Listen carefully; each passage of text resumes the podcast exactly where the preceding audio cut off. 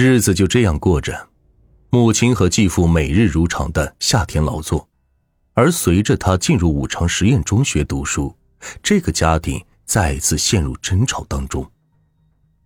在学校的时候，他总是给母亲打电话，有时候他听到电话那端母亲的哭泣声，他终于受不住煎熬，他告诉母亲自己想要退学，可是母亲并不同意这个要求。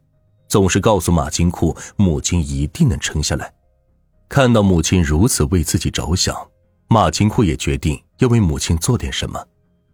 有次他放学回家后，看到母亲独自一人流泪，他鼓起勇气来到继父身边，说道：“我们一起去做饭吧，妈妈吃饱饭就不烦心了。”可是他的继父却让他滚一边去。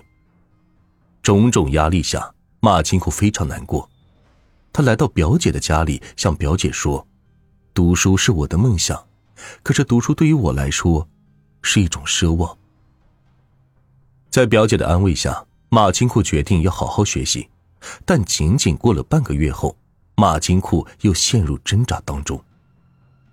随着马金库一天一天的长大，他愈发意识到自己在这个家庭的处境，特别是妹妹出生之后，他更加觉得自己是一个多余的人。就这样，十三岁的他开始变得沉默寡言，不再找母亲说心里话了，也不敢忤逆继父的话。最后，他实在坚持不下去了，告诉母亲自己要退学。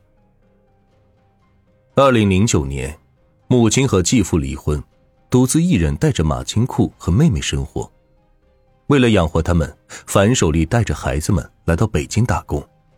在北京的这段日子。马金库很彷徨，对人生没有任何期待，总是萌生出轻生的念头。妈，你说活着多累，是为了什么呢？这是马金库对母亲说的最多的一句话。慢慢的，樊守利意识到儿子心里有了问题，可是迫于生计，他并没有太多的时间和儿子沟通。二零一一年，漂泊了两年之后。马金库终于找到了一份工作，每当发了工资之后，马金库总是全部交给母亲，希望母亲能够过上幸福的日子。或许让母亲过上幸福的日子，就是马金库活下来的念头。每当马金库周末回家的时候，他总是人还没有到，声音就到了，在院子外面，他就问母亲：“妈，我饿了，今天弄点什么好吃的呢？”后来，樊守利找了一个新的对象，为了让妹妹读书，他们一家搬到了马各庄小学的附近。他们租的房子只有十平方米左右，里面有两张大床，一台电视机。在这狭小的屋内住了五口人，分别是母亲、外婆、继父、妹妹、马金库。新组建的家庭并没有安慰到马金库受伤的心灵。一家人为了生计各自努力着，没有人注意到马金库的异常变化。在北京的这段日子里，马金库也曾拥有过短暂的爱情，对方是他的初中同学，因为网络，两人再次取得联系。马金库对女朋友很爱护，那个时候女朋友需要开店，可是并没有足够的资金支持，所以马金库从母亲还有他的老板那里借到了一部分钱。支持女友开店。遗憾的是，这段感情并没有持续多久。对方觉得马金库并不能给他想要的生活，所以就提出了分手。在北京打工的这段日子里，马金库工作的并不顺心。由于耳聋，再加上眼睛的问题，他在公司内部总是受到歧视。工人们经常将一些脏活累活交给他干，老板也经常使唤他。有时候还将马金库当做自己的家庭保姆，使唤马金库到他家里干活，而且也不分上下班的时间。所以，经常马金库在睡觉的时候，老板给他打电话，让他给老板搬点东西或者置办点物品。本来马金库这个人就有点偏执和懦弱，所以每当受到这种不公平的待遇后，他总是一个人生闷气，而不是勇敢的维护自己的权益。长时间这样下来，终究是酿成了一场悲剧发生。二零一一年五月二十二日，马金库准备好好的睡一觉再起床，因为最近有点作息混乱。可是这一天早上六点多时，他就被老板的电话叫醒，老板要求他马上来公司卸货。听到老板的话后，马金库心里非常的生气。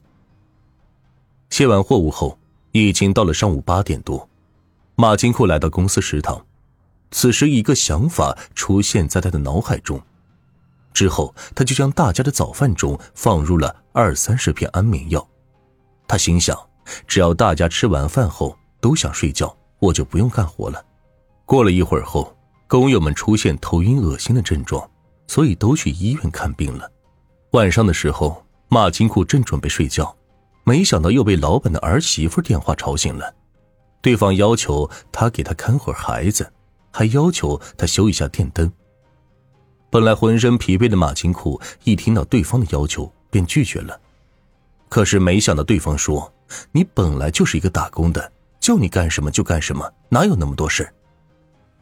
后来气不过的马金库就想着教训一下对方，就拿起斧子砸向对方，本以为对方会害怕。没想到老板的儿媳妇大喊：“杀人了！救命呀！”见到此状，马金库直接下了死手，将老板的儿媳妇活活打死。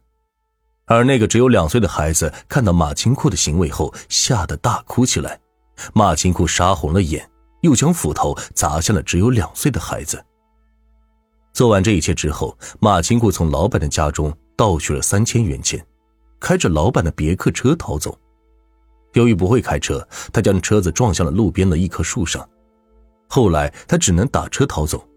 当时他花了两千块钱，打车到了自己的老家黑龙江。他想着再看一眼朋友，就去自杀。到了第二天上午，马金库就被警方缉拿归案了。在法庭上，马金库从来没有向死者的家属表达过歉意和悔恨。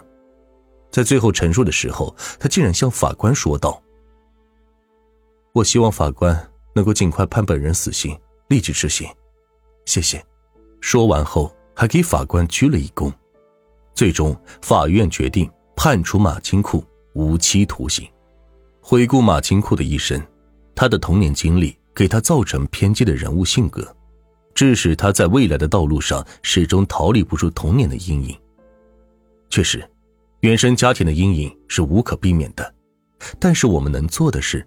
当我们在面对困难和坎坷时，强大自己内心的力量，而不是一味的寻求自杀或者消极的对待人生。